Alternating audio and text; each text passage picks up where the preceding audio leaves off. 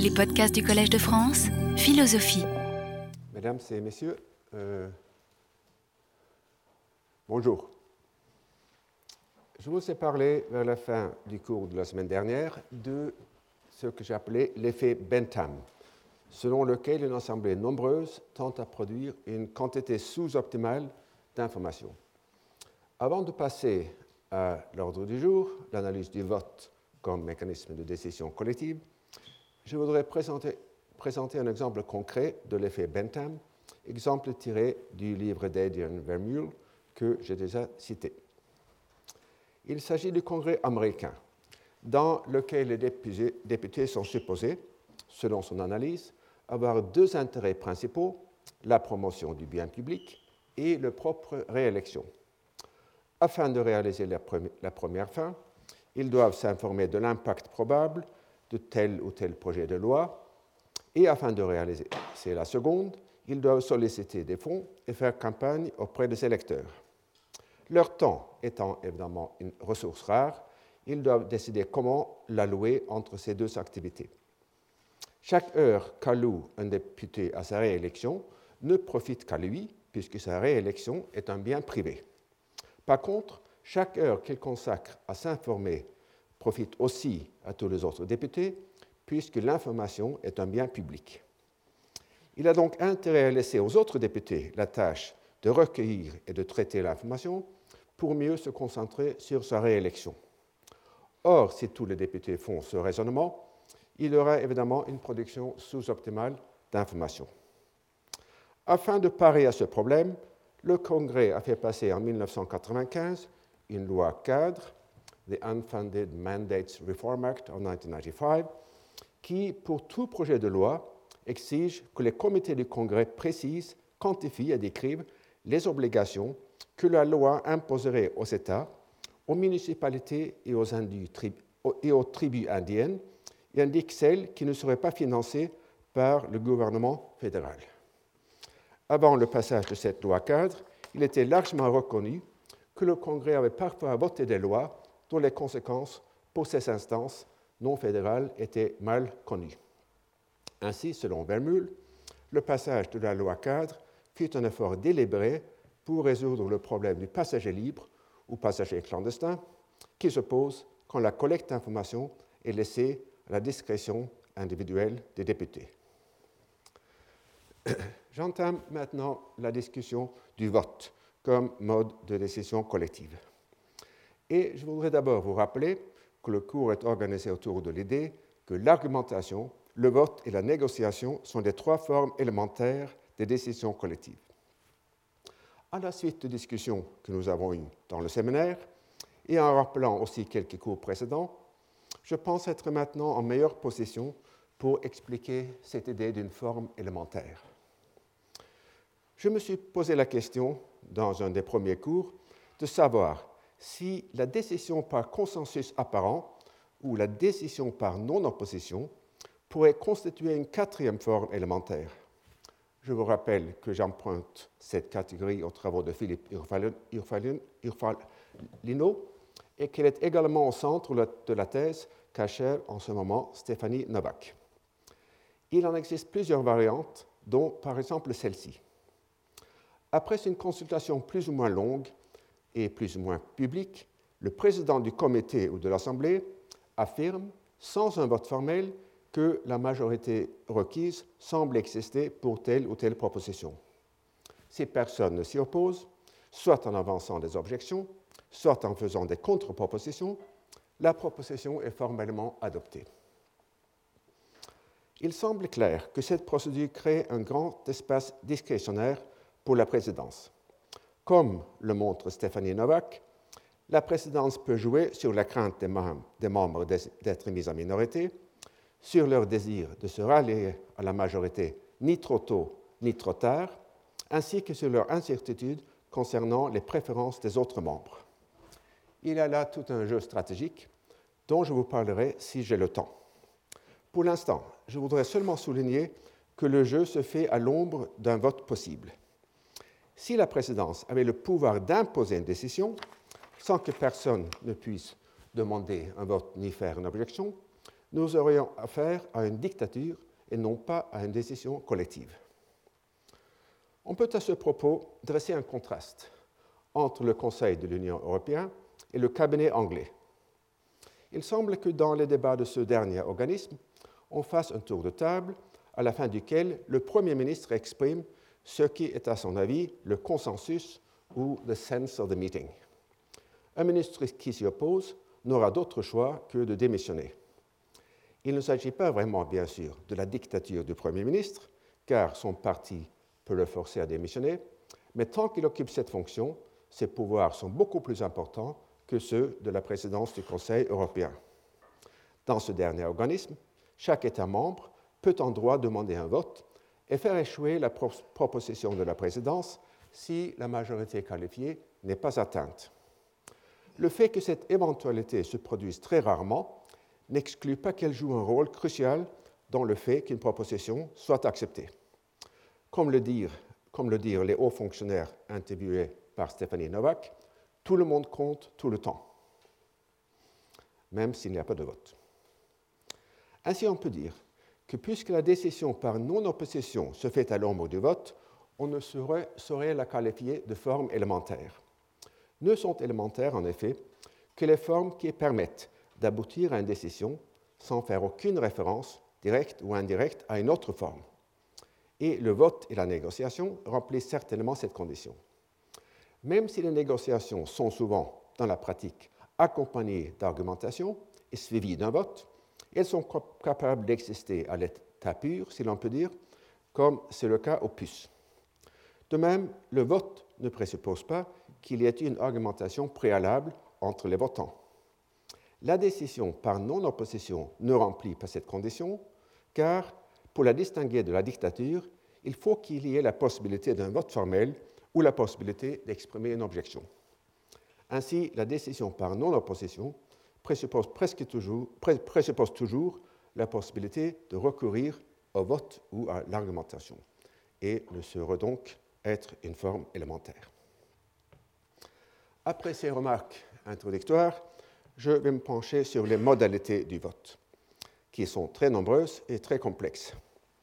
Je vais d'abord projeter une liste de questions dont j'ai déjà traité de manière plus ou moins détaillée, et ensuite une liste de celles dont je parlerai aujourd'hui. Et enfin, je vous présenterai la liste des questions qui vont m'occuper dans les deux séances prochaines, le 30 avril et le 7 mai. Et je pense donc que je n'aurai pas le temps d'aborder la question des négociations, mais j'essaierai de le faire dans mon cours de l'année prochaine. Donc voilà quelques-unes des questions déjà soulevées de manière plus ou moins détaillée, plus ou moins complète. Le vote est-il seulement indicatif ou doit-il aboutir à une décision? Le résultat du vote est-il contraignant pour la minorité? La décision est-elle prise par l'agrégation des résultats de plusieurs votes ou par un seul vote? La question dont j'ai parlé assez longuement de la double agrégation. Dans dans la sélection nationale ou municipale, quand observe-t-on le scrutin majoritaire et quand le vote proportionnel? L'expression physique, pour ainsi dire, du vote se fait-elle par 1. Cri et hurlement, 2. Main levée, 3. Assis et levé, 4. Division, aller vers la gauche et vers la droite, 5. Par correspondance, 6. Par procuration, 7. Par voie électronique, 8 par bulletin ou 9 par l'appel nominal. Les votes ont-ils tous le même poids? Dans la décision à la majorité, quelle procédure est adoptée en cas d'égalité des votes? Et enfin, quelle procédure existe pour tenir compte de l'intensité des préférences? C'est une question tellement importante que si j'ai le temps, euh, je reviendrai là-dessus. Alors, voici donc le plan pour le cours d'aujourd'hui. Le vote doit-il se faire à un moment déterminé d'avance ou le choix de la date ou du jour comporte-t-il un élément discrétionnaire? Par quelle décision collective les systèmes de vote sont-ils établis? Les votants sont-ils des personnes physiques ou des collectifs? Dans le dernier cas, comment le vote de chaque collectif est-il déterminé? Le vote est-il obligatoire ou facultatif? Est-il rémunéré Ou au contraire, faut-il payer pour avoir le droit de vote? Qui a le droit de vote? Parmi ceux qui ont ce droit, qui l'utilisent Quels sont les rapports entre le vote observé et les intentions de vote publiées par les instituts de sondage? Et enfin, quelle est l'importance, premièrement, des votes non sincères et deuxièmement, des votes sophistiqués. Et pour anticiper, je présente aussi une liste assez longue, à vrai dire, des questions pour plus tard. Je ne sais pas si euh, je parviendrai euh, euh, à les traiter toutes. Le votant exprime-t-il seulement son option préférée ou le classement, selon ses préférences, de toutes les options en présence? Dans ce dernier cas, quelles sont les conditions pour une décision collective cohérente? Question déjà partiellement traitée. La décision est-elle adoptée par un vote inframajoritaire, 2 à la pluralité, 3 à la majorité simple, 4 à la majorité absolue, ou 5 à la majorité qualifiée, ou 6 à l'unanimité? Dans une assemblée, lorsqu'il y a plusieurs propositions sur la table, dans quel ordre vote-t-on? Si dans une élection nationale, aucun candidat n'obtient la majorité des votes, va-t-on 1. choisir celui qui a obtenu le plus grand nombre de votes, 2. choisir par un deuxième vote populaire entre les deux candidats ayant reçu le plus grand nombre de voix, ou enfin laisser le choix entre les deux premiers cas au Parlement, comme on le fait souvent en Amérique du Sud. Un quorum est-il imposé? Quelle est la gamme des majorités qualifiées? Il y a une variation énorme avec des proportions bizarres comme 11 vingtièmes par exemple. Le système permet-il d'acheter les votes ou d'acheter des abstentions? Que se passe-t-il si le vote ne produit pas de décision? Le nombre de votes pour et contre est-il publié? Les noms des votants pour et contre sont-ils publiés? Les votants expriment-ils leur voix de manière simultanée ou successive? Dans le dernier cas, comment l'ordre des votants est-il déterminé? Parmi les votes nuls, peut-on distinguer ceux qui résultent de la simple erreur de ceux qui expriment une abstention active? Dans une assemblée, comment les abstentions sont-elles comptées? Quelle est l'importance de l'échange de votes ou le log rolling? Les votants doivent-ils justifier leur décision collectivement après le vote? Les votants doivent-ils justifier leur vote individuellement avant le vote? Les votants mis en minorité risquent-ils d'être punis? Alors là, là, il y a une petite euh, euh, coquille. Euh, dans les élections, quelles sont les modalités d'enregistrement des votants, sans doute? La question de votants mis en minorité étant punis s'est posée dans les jurys anglais et dans certains autres contextes. Et enfin, les sondages de sortie de vote, exit poll, sont-ils permis? J'en parlerai d'ailleurs aussi aujourd'hui. Bon, Euh, vous vous rappelez peut-être que j'ai dressé une liste semblable des questions concernant l'encadrement institutionnel de l'argumentation et que j'ai eu le temps d'en traiter seulement une petite partie. De même, il me faudra choisir parmi les questions concernant le vote celles qui semblent les plus importantes. Et pour les illustrer, je choisirai des, exemples soit dans les élections locales ou nationales, soit dans le vote des comités et des assemblées, y compris, par exemple, les jurys et les concerts des gouverneurs de, des banques centrales. Et je commence par la question du caractère individuel ou collectif du votant. Dans un grand nombre de contextes nationaux aussi bien qu'internationaux, chaque votant représente une collectivité. Aux Nations Unies ou au Conseil de l'Union européenne, les votants sont les délégués des États membres. Aux États généraux en France, c'était les trois ordres, et à l'intérieur de chaque ordre, les votants pouvaient être des individus, mais aussi des collectivités telles que les gouvernements ou les bailliages. Aux assemblées du clergé français, les votants étaient les provinces. À la Convention fédérale de Philadelphie, c'était les douze États.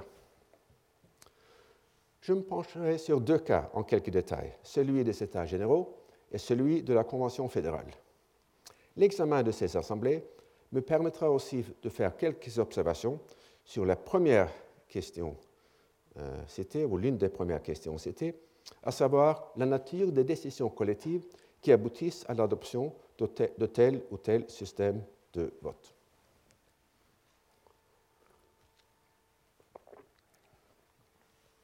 Comme vous le savez, aux États généraux de 1789, transformés en Assemblée nationale, on votait par tête.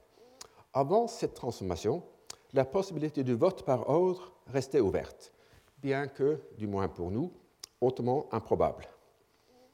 C'est un fait remarquable, me semble-t-il, que les idées des contemporains sur le mode de vote dans cette hypothèse du vote par ordre et les idées des historiens sont nettement divergentes. Les premiers, les contemporains, affirment tous que les ordres adopteraient leurs décisions à l'unanimité, tandis que les seconds, les historiens, affirment pour la plupart qu'elles se prendraient à la majorité, de sorte que deux ordres pourraient imposer leur vue au troisième. Et je considère d'abord quelques expressions de la vue des contemporains. Euh, dans l'hypothèse même où les ordres resteront séparés, ils ont tous trois intérêt à s'assurer que les membres qui les composent sont véritablement les représentants de la nation, puisque chacun de ces membres peut déterminer par son influence le veto que chaque ordre a droit de mettre aux résolutions des deux autres. Ensuite, dans le même sens, les États généraux ont été composés, composés depuis 1303 de trois ordres de citoyens, des députés du clergé, de ceux de la noblesse et de ceux des communes. La loi de 1355 sur le fait des délibérations et l'usage de cette loi, depuis 1560, prouve que chaque ordre délibérant à part, le consentement des trois ordres et la sanction du roi ont formé les lois et légitimé les subsides. Et enfin, de l'autre côté, du tiers, du tiers état, si l'on peut croire la division des chambres utile pour conserver une forme de constitution établie, il est évident qu'elle ne peut, être que très nuisible lorsqu'il s'agit de réformer, puisque si l'on considère la prétention du veto, 151 voix dans une seule suffiraient pour empêcher une amélioration votée par 1049 représentants. Ces textes ont de quoi surprendre, puisqu'ils présupposent implicitement la possibilité d'un désaccord entre les deux ordres privilégiés. Si ces deux ordres étaient d'accord, ils pourraient bloquer toute réforme par un vote à la majorité deux ordres contre un. Le veto de chaque ordre serait non seulement superflu, mais dangereux, en ce qu'il pourrait aussi fournir une arme aux tiers États contre les ordres privilégiés au cas où ceux-ci chercheraient à renforcer leurs privilèges. La seule solution proposée à cette petite énigme que j'ai pu trouver est celle de Georges Lefebvre, selon qui l'origine de la Révolution fut le désir de l'aristocratie de reprendre la direction de l'État. Et à cette fin, écrit-il, les États généraux devaient rester divisés en trois ordres, chacun ayant une voix, et la majorité étant ainsi assurée au clergé et à la noblesse. Certains, parmi la noblesse, prétendaient même que chaque ordre eut le droit de veto, en prévision d'une coalition du clergé et du tiers contre la noblesse. De ce veto, le tiers, tel qu'ils entendaient le composer, n'aurait pas fait usage. On voulait faire lire les députés par les États provinciaux, dans lesquels le tiers n'était représenté que par les commissaires de municipalités privilégiées, dont les membres avaient acheté leur charge et souvent étaient des anoblis ou aspiraient à le devenir.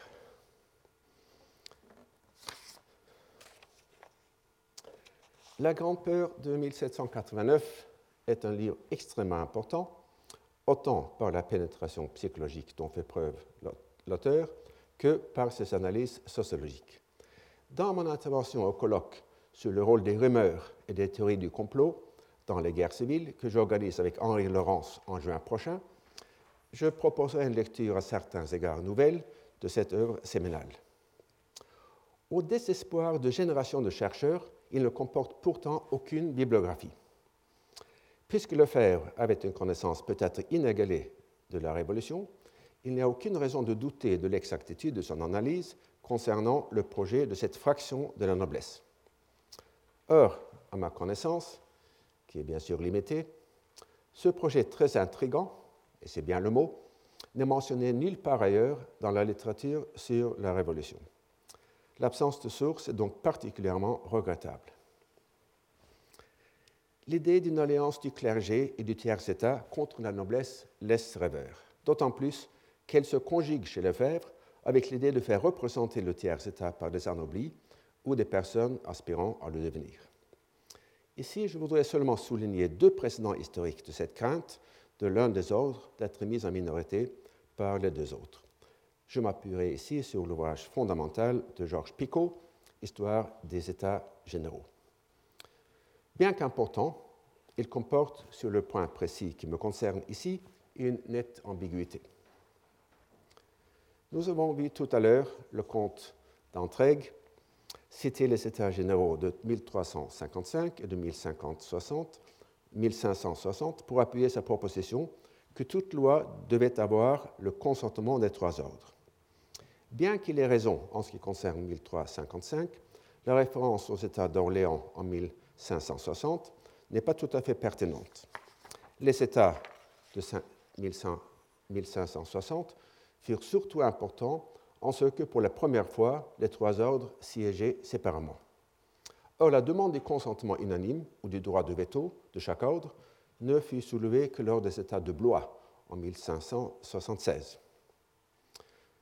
Commençons par les États de 1300, 1355. Dans la partie principale de son texte, Picot s'exprime ainsi. Le tiers État sentait qu'il dominait par le nombre des par le nombre des deux premiers ordres. Aussi voulait-il échapper à leur pouvoir. Il ne rêvait pas encore de conserver à jamais la prépondérance si nouvelle qu'il avait acquise, mais il tenait à garder au moins de ce triomphe d'un jour une perpétuelle indépendance.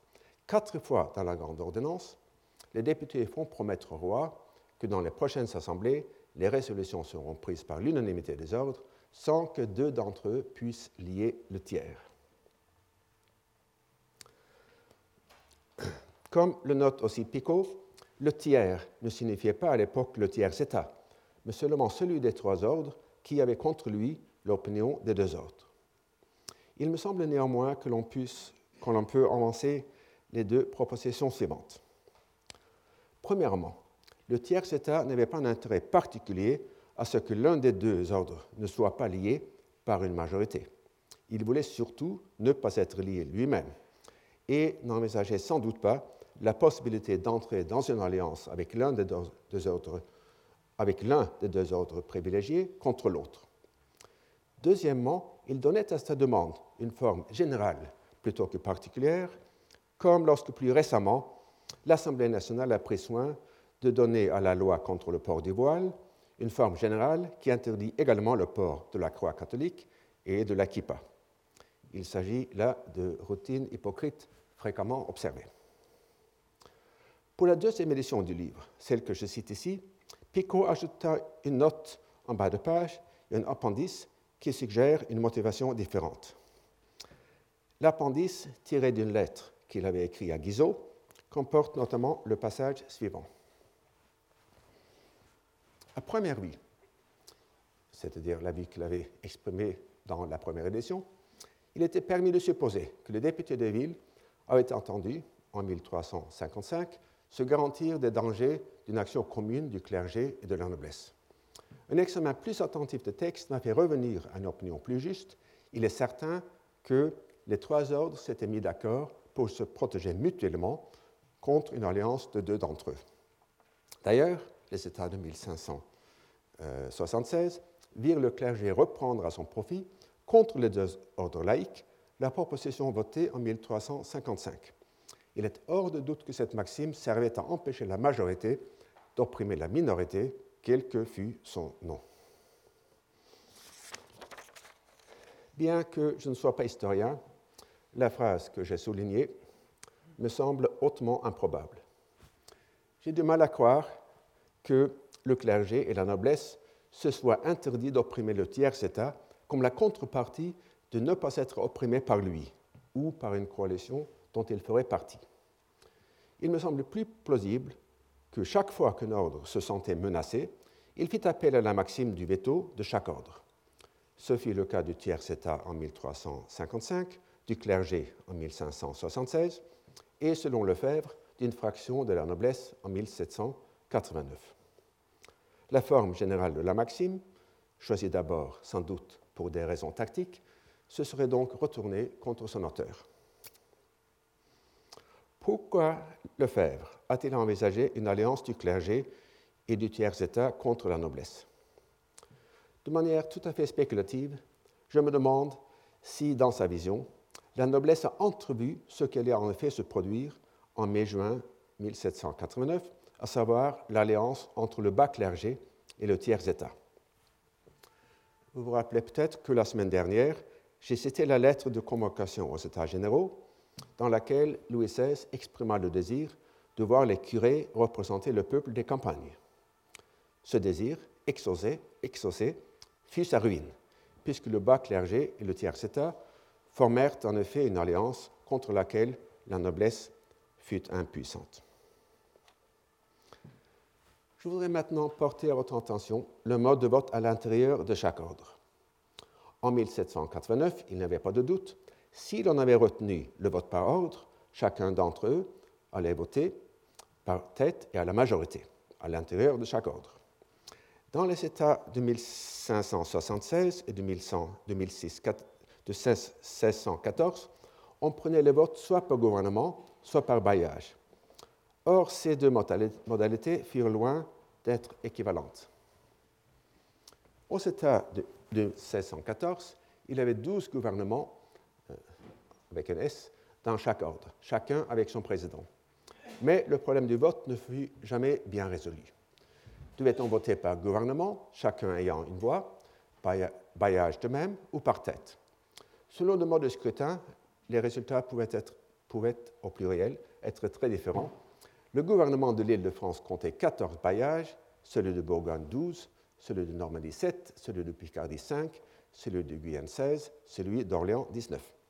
Les résultats pouvaient être opposés si le représentant, représentant votait par bailliage et sénéchaussée au lieu de voter par gouvernement.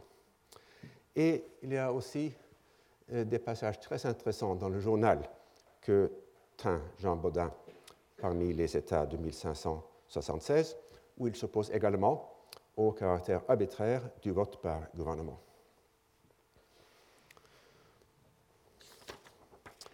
Euh, notons d'abord que, euh, contrairement à ce que suggère Mounier,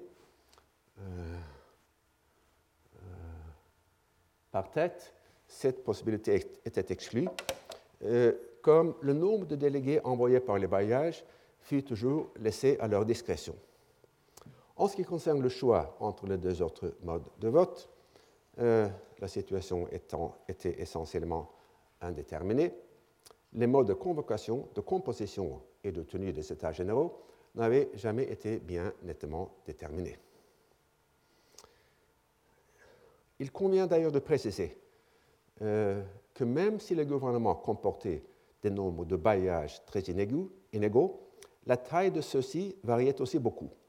Ainsi, les avocats du vote par gouvernement et ceux qui proposèrent le vote par bailliage pourraient s'accuser réciproquement de découpage arbitraire, un peu à la manière du redistricting américain contemporain.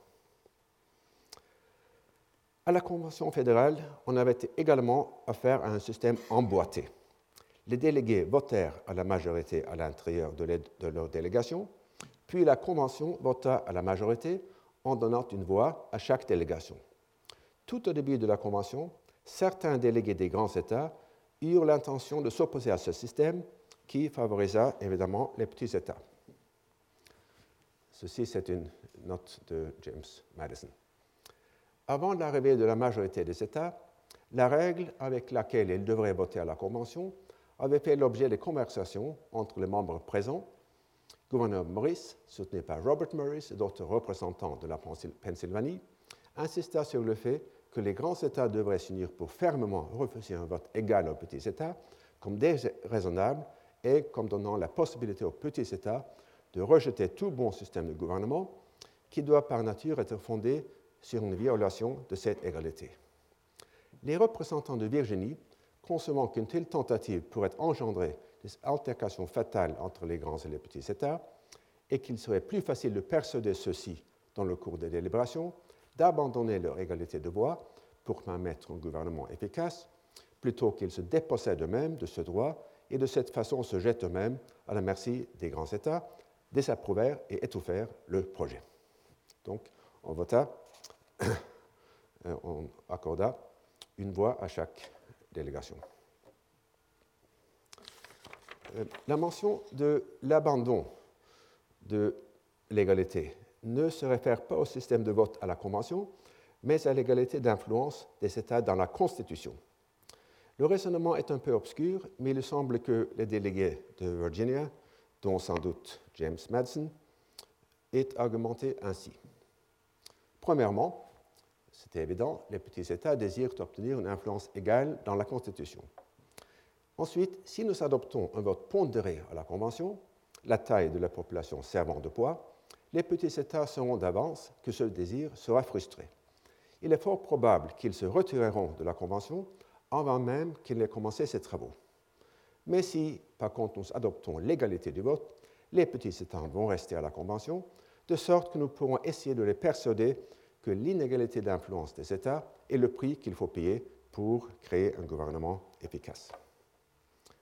Comme nous le savons, cet espoir fut vain la menace de se retirer de la Convention fut tout aussi efficace quand fut débattue la question de la représentation des États au Sénat qu'elle l'aurait été si les grands États avaient insisté sur un vote pondéré dès le début? Il convient, je pense, de mentionner une différence entre le cas américain et le cas français. Les Américains avaient des sentiments d'attachement et de loyauté très forts vis-à-vis -vis de leurs États. On peut citer par exemple euh, Tocqueville dans ce sens, les législateurs américains donnèrent à l'Union de l'argent et des soldats, mais les États, gardèrent l'amour et les préjugés des peuples. Ou encore, le patriotisme, qui le plus souvent n'est qu'une extension de l'égoïsme individuel, est donc resté dans l'État et n'a, pour ainsi dire, passé à l'Union. En revanche, des diverses circonscriptions administratives, judiciaires, ecclésiastiques, etc., entre lesquels l'ancienne France était partagée, les gouvernements, que l'on peut considérer comme étant des divisions militaires ou politiques, ou plutôt comme l'ayant été, étaient celles qui avaient le moins de réalité et qui étaient la plus étrangère à la vie ordinaire du pays. Ainsi, la proposition de choisir les gouvernements comme unité de vote ne pouvait pas ne pas être perçue comme purement tactique, à la différence de l'appel aux États américains. Et c'est sans doute pour cette raison, du moins en partie, que les États de Blois en 1614 se sont soldés par un échec, tandis que la Convention fédérale a abouti à un accord négocié. Sans doute l'appel des petits États au principe de l'égalité des États fut-elle tactique, mais il ne fut pas que tactique, et les grands États le savaient. Dans le cas français, l'indétermination du choix de l'unité de vote à l'intérieur de chaque ordre ne fut jamais résolu. De manière semblable, il me semble qu'en 1789, le choix entre l'unanimité et la majorité dans le vote par ordre, à supposer que celui-ci eût été adopté, fut indéterminé. Comme dans les États de 1614, la tendance de chaque partie à vouloir imposer le mode de vote qui donnera la décision qu'elle préfère aurait vicié le processus dès le début.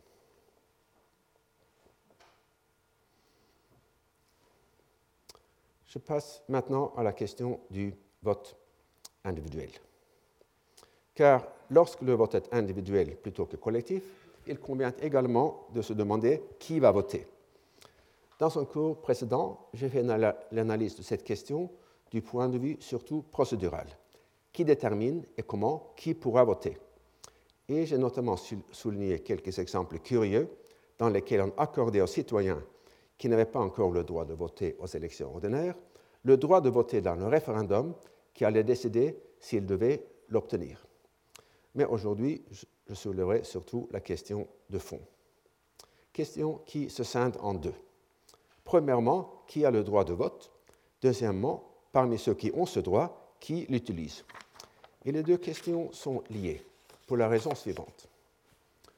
Le suffrage formel est évidemment régi par la loi. La tendance à voter ou à s'abstenir peut s'expliquer par un grand nombre de facteurs, dont certains sont institutionnels, donc également établis par la loi. Il est donc possible que ces institutions aient été établies dans le but d'encourager ou de décourager le vote chez certaines catégories d'individus. En reprenant certaines idées de mon cours de 2006-2007 et en les creusant, Je vais offrir un certain nombre d'exemples de ces procédés indirects. Il est d'abord nécessaire de préciser que le vote n'est pas simplement une question du droit de vote et du libre usage de ce droit, car dans de nombreux pays, je pense maintenant 32 au total, le vote est obligatoire plutôt que facultatif. Les non-votants sont sujets à des sanctions, parfois importantes, qui dans certains pays produisent un taux de participation bien plus élevé que celui qu'on aurait connu sous un régime facultatif. À la suite de l'abolition du vote obligatoire au Venezuela en 1993, par exemple, le taux a chuté de 30 points. Au Brésil, au Brésil on a calculé que l'abolition, si elle se produisait aujourd'hui, aurait un effet du même ordre de grandeur. Le cas du Brésil est en effet particulièrement intéressant, car ce pays est parmi les très rares, avec l'Autriche et le Nicaragua, à avoir baissé l'âge de vote à 16 ans. Et en le faisant, on a exempté les citoyens entre 16 et 18 ans, comme d'ailleurs les membres analphabètes de la population, de l'obligation de vote.